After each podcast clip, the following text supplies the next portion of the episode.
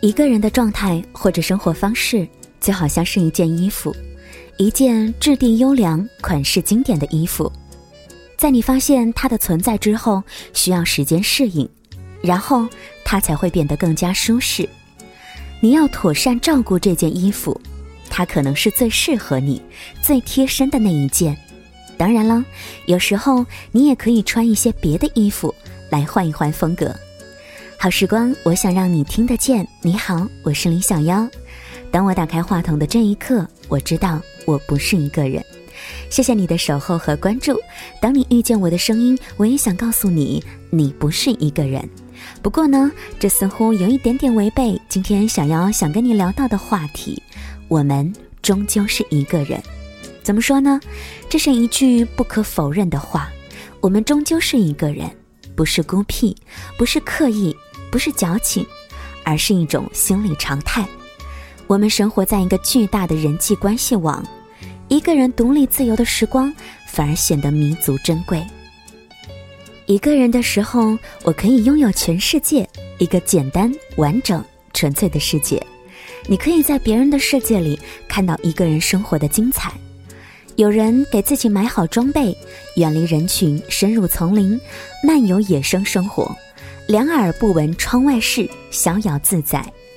有人创建了三室两厅工作室，生活当中的一对小夫妻，默契合作，却倡导分开旅行。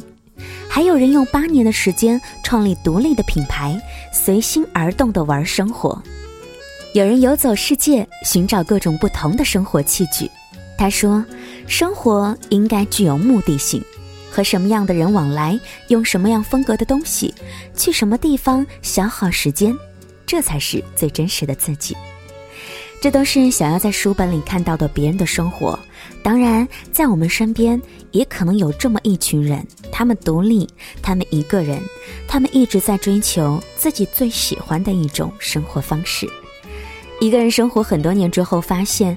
其实孤独并不是一个贬义词，反而那些孤独的时光开出了很多美丽的花儿。你可以在独居的日子里学会和自己和平相处，你可以在一个人的自画像里生出很多艺术的灵感。当然，你也可以像我这样打开话筒，一个人用声音去表达自己，连接世界。同时，你也可以在字里行间里去体味生活的温情。很多年之后，我想我们都会感谢这一个人的时光。我曾经看到过一部漫画，相信应该有很多的朋友会比较熟悉了，叫做《一人食》。原本呢是在一个人的生活里，我最最介意和无法接受的，大概就是一个人吃饭了，总觉得多了一份凄凉和孤独感。就好像曾经有朋友跟我开玩笑说，两个人吃的才叫饭，一个人那是猪饲料。当时我就笑了，我说不会呀，其实一个人吃饭也会有自己的独特方式。就像后来在独居的日子里，我也开始慢慢发现，一个人吃饭也可以过上精致的、有讲究的方式。我在日和手帖的书本里面看到了很多有趣的器具，就是为一个人吃饭而设计的。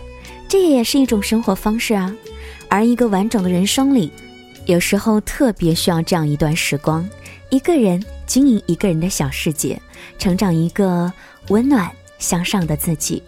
生活太浮躁了，在一个人的状态当中，去创造一份属于自己的小幸运吧，去做做那些一个人也可以擦出火花的事情，比如说写作、绘画。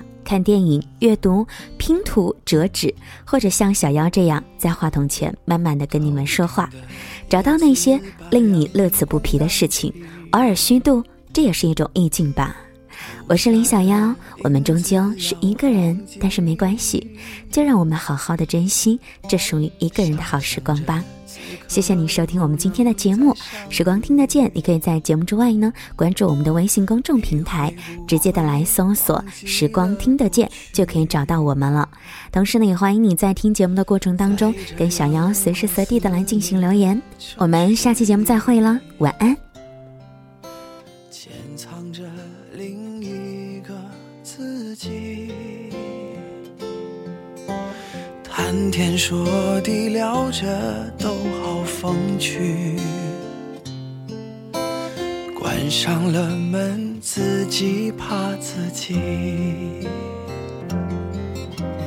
我要找一个人，会多残忍？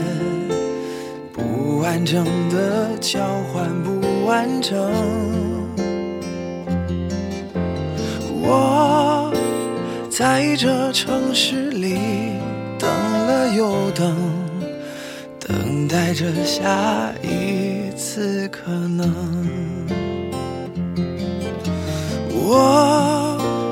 要找一个人会多残忍？该启程的要怎么启程？我在荒芜的城住的安稳，等你找到下一个人。